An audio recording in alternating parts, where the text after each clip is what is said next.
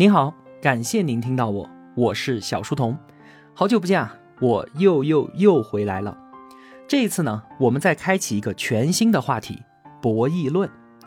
我想啊，这应该是一个绝大多数同学都会感兴趣的话题吧。我们啊，就好好的聊一聊。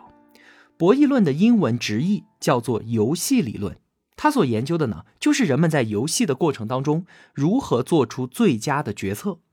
我们把博弈这两个字拆开来看的话，就是赌博和对弈，一个需要运气，一个讲究实力，二者相互交织。而且啊，游戏当中每个人的决策又受到其他游戏参与者行为的影响，所有人呢都想在游戏当中胜出，都想要最大化自己的收益。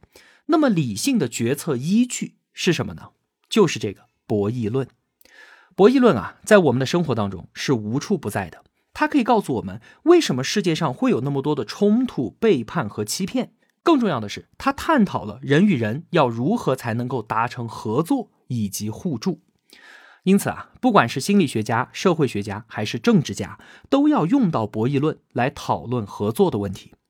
从我们最近人人都在说的内卷，到热议的碳中和，甚至是全球变暖、恐怖主义，乃至是战争，都需要用到博弈论来寻找合作的出路。我们人类啊，也比历史上任何时候都更加的需要合作。从上个世纪四十年代博弈论诞生以来，就深受大型企业和军方的追捧。美国的国防部曾经就聘请过五位获得过诺贝尔经济学奖的博弈论专家，为自己出谋划策。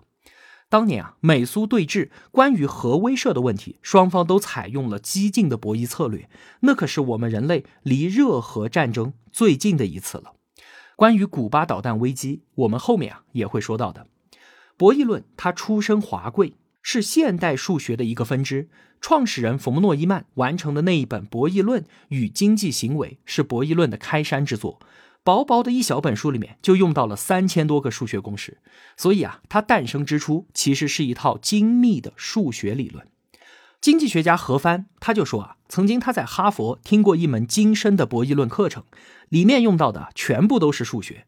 他的前面、后面和左边坐着的同学全部都是数学系的博士，右边呢坐着一位意大利银行的访问学者。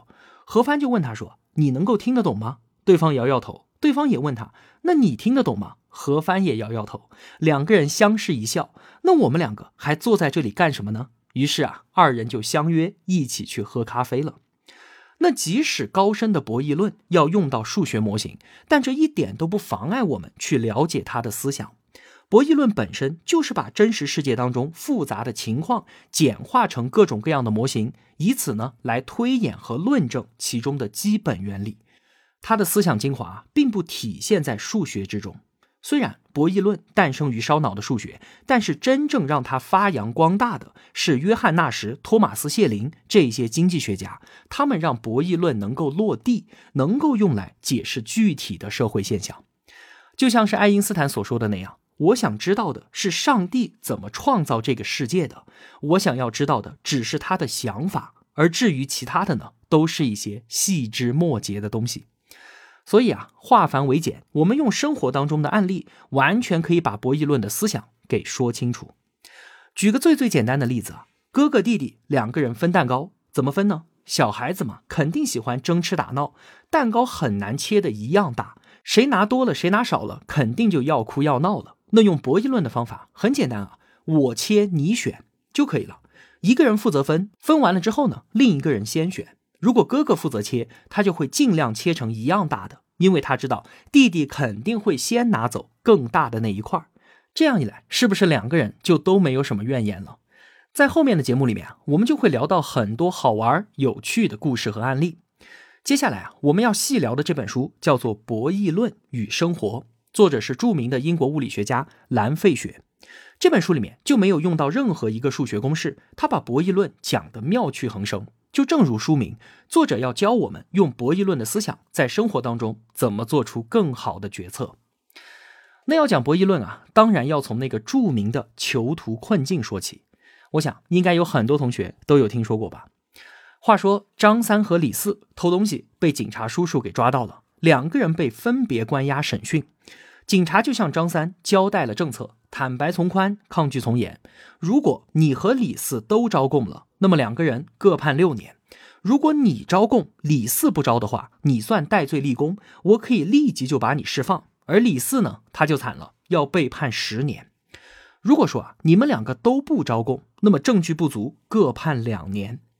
同样的这段话，警察也和李四说了一遍。现在请问，如果你是张三，你是招？还是不招呢？我们从公布的规则来看啊，两个人最好的选择当然都是抗拒不招，各被判两年，加起来呢一共是四年。这对于集体来说是利益最大化的选择。但是现在两个人是被分开审讯的，我张三要怎么做是受到李四选择的影响的，我需要考虑的是李四会怎么选。如果说啊，李四选择招供。那我招供的话要被判六年，我不招的话我要被判十年啊。六年和十年一比，那我肯定选择招供。如果李四不招呢，我招供就能够被释放了，我抗拒还要被判两年，释放和两年，我依然选择招供。所以说啊，不管李四的选择是什么，我的选择一定是招供。招供就是我的压倒性策略。所谓压倒性策略啊，就是无论对方怎么做，这个策略对我来说都是最好的。那对于李四来讲呢，情况不就是一模一样的吗？他的压倒性策略也是招供，所以啊，最终的结果一定是两个人各被判六年，加起来十二年。但是很明显啊，这对于集体利益来说是非常糟糕的，甚至比一个人抗拒另外一个人招供，总共被判十年还要更加的糟糕。但是这个结果却是必然的，是稳定的，任何一方都不可能单独改变自己的策略。因此，这就是一个令人绝望的囚徒困境。囚徒困境在我们的生活当中可是太多了。作者兰飞雪就说，他年轻的时候就深受其害。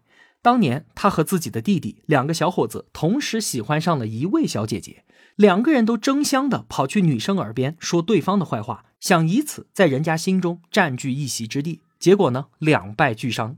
没过多久啊，小姐姐就和别的男生出去约会了。国家和国家之间的军备竞赛也是典型的囚徒困境。想想看，我们中国古代的战国时期，齐楚燕韩赵魏秦都处在一个什么样的博弈格局里面？邻国都在厉兵秣马，那我该怎么办呢？难道我会实施新周礼，唱王道，用仁义去感化众生吗？当然不行。我除了实施霸道、富国强兵、积极备战，甚至是先下手为强，主动发起战争之外，我又能怎么办呢？最后，战国的乱世是怎么被终结的？是虎狼之情用绝对的暴力荡平六国，一统华夏之后，新的游戏规则才得以建立。所以啊，在张艺谋的电影《英雄》里面，残剑就是看清了七国都深陷囚徒困境，才劝无名为了天下放弃刺杀秦王。因为只有让强大的秦国胜出，彻底的改变整个游戏规则，天下人。才能够从中脱困。想要深刻的理解囚徒困境啊，我们必须要引入两个概念，一个叫做帕累托最优，另一个叫做纳什均衡。同学们有没有想过，为什么很多的同类商家都会扎堆的在一起出现呢？一家麦当劳的旁边，通常都会有一家肯德基；像是我们昆明呢，一家益心堂药店的旁边，肯定会有另外一家叫做健之家的药店。这难道不是很奇怪吗？现在啊，我们来一起想象，有一条长长的海滩。如果说我要在海滩上面开一家奶茶店，我应该开在什么地方呢？如果只有我一家，那我开在哪里都可以，因为整条海滩的顾客都是我的。但是啊，我还要考虑到，可能张三那个小东西也会来开家奶茶店和我抢生意。那我先来，我一定要把我的店开在海滩的正中间。这样一来，无论他来了之后开在哪里，我都不会吃亏，对吧？没过几天呢，张三他真的就来了。他一看我已经在正中间了，那他开在什么地方呢？不管他是开在左边还是右边，就等于把另一边所有的顾客资源都拱手让给我了，对吧？所以呢，他的压倒性策略是什么？一定是紧挨着我，也开在正中间，和我正面硬刚。那如果我和张三两个本来是好朋友，我们是约好了一起来海滩做奶茶生意的，那我们两个的店应该开在什么地方？应该是分别开在海滩三分之一和三分之二的位置。这样一来呢，我们两个就等于平分了所有的顾客资源，而且任何一个位置的消费者，他想要喝奶茶，所走的距离都是最短的。这就是一个你好我好大家也好的最优的局面，在不伤害任何人利益的情况下，至少使得一个人的境遇变得更好，这叫做帕累托改进。如果一个局面已经完美了，就像是现在海滩上面的两家奶茶店一样，那我们就可以把这个局面叫做帕累托最优。理想当中的世界啊，总是帕累托最优的，但现实却不是这样的，因为它虽然完美，但它却是一个极其不稳定的局面。怎么不稳定呢？比方说，我和张三两个啊，其实是塑料兄弟。等他把店开在三分之一处了，我却直接把自己的店开在了正中间。我这么做，当然对于他，对于消费者来说都是一种伤害，但是对于我自己来说却是有利的。只要有利可图，就一定会有人这么做的。只有我们两个都把店开在海滩的正中间，任何一方单独改变他的策略，他自己的处境都不会变得更好。只有这个时候，人们的决策才不会变，这样的博弈结果才是稳定的，也才是我们在真实世界当中所看到的场景。这个就叫做纳什均衡。约翰纳什他在二十一岁博士论文当中提出了纳什均衡的概念，他获得了一九九四年的诺贝尔经济学奖。当年啊，推荐纳什的教授给他的推荐信上只有一句话，说这个人是一个天才。另一位诺奖得主这样评价说：“纳什均衡对于经济学的意义，就如同发现了 DNA 双螺旋结构对于生物学的意义一样的重大。任何一方都没有意愿单方面改变自己策略的局面，就叫做纳什均衡。这个概念非常非常的重要。我们回到刚才囚徒困境的例子。”张三和李四两个人都抗拒，各被判两年，这就是帕累托最优，对于个人和集体来说都是最好的。但是它却不稳定，任何一方选择背叛都可以让自己获利，因此最终的结果啊，一定是两个人都招供。在此基础上，谁单独改变策略，谁就会吃亏。所以呢，谁都不会变，两个人深陷困境。如果一个现象啊，它是长期稳定的存在的，那它一定是一个纳什均衡。对于一个结果来说，我们不能只看它对于整体来说是不是最好的，我们还要看它是不是稳定的。因此啊，理想主义者当然喜欢帕累托最优，可是现实主义者呢，却能够看到纳什均衡。囚徒困境，合则两利，分则两害。单方面的背叛对自己有利，那么整个局面一定会朝着两害的方向不断的发展。蓝费雪在意大利的山路上开车。其中有一段路啊，就特别的狭窄。那么双向的车流呢，只能够默契的依次轮流通过，互相谦让才能够走得通。如果遇到了两个互不相让的司机，彼此都按着喇叭往前冲，那么结果肯定是卡在中间，后面的车队排成长龙。最后怎么办呢？只能等着警察上来。这一疏通啊，就疏通了三天三夜。我们不做道德判断，经济学讲理性人假设。博弈论也接受自私自利是人们的主要动机，像是意大利山路这样的设置啊，指望人们互相谦让，那么堵车肯定是必然的。再比方说离婚，就有人不客气的说啊，离婚能够看到人性最丑陋的一面，因为发展到最后，往往都是对于财产的争夺。一开始啊，大家都不这么认为，毕竟相爱一场嘛，体面一点，钱什么的我不在乎，全部都给你都行。结果发现对方真的就全部拿走了，那凭什么我不吃馒头争口气呀？于是呢，双方开始相互撕扯，都拿出绝不退让的架势。其实，如果双方都各退一步，选择合作的话，可以很好的解决这个问题。但是双方都选择背叛，选择相互激发出恶意，最后呢，就是大量的时间和精力都消耗在了离婚官司上。那我们看看怎么破除刚才那两个小毛贼的囚徒困境，让他们能够达成合作。方法其实也不难，就是增加博弈次数，引入惩罚机制。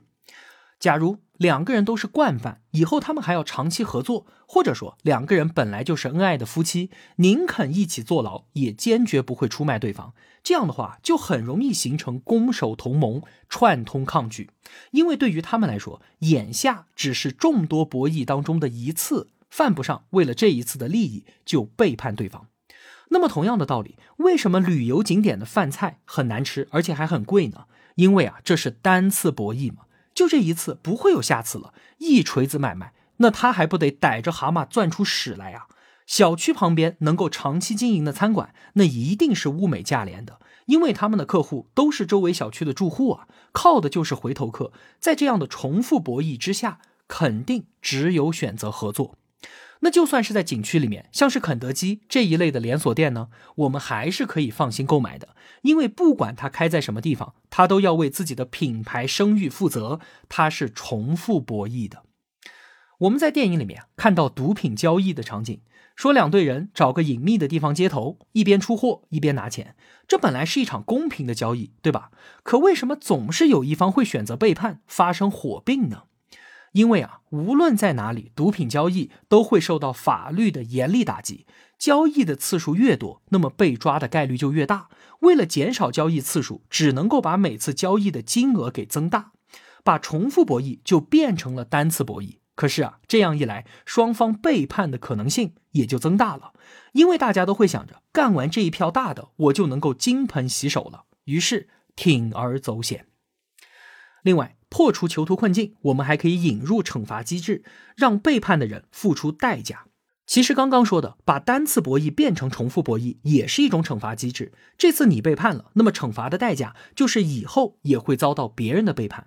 那更加严厉的呢，就像是美国的黑手党。黑手党成员啊，对于组织是忠诚无比的，因为你只要背叛，组织就会派你的亲人来把你给干掉。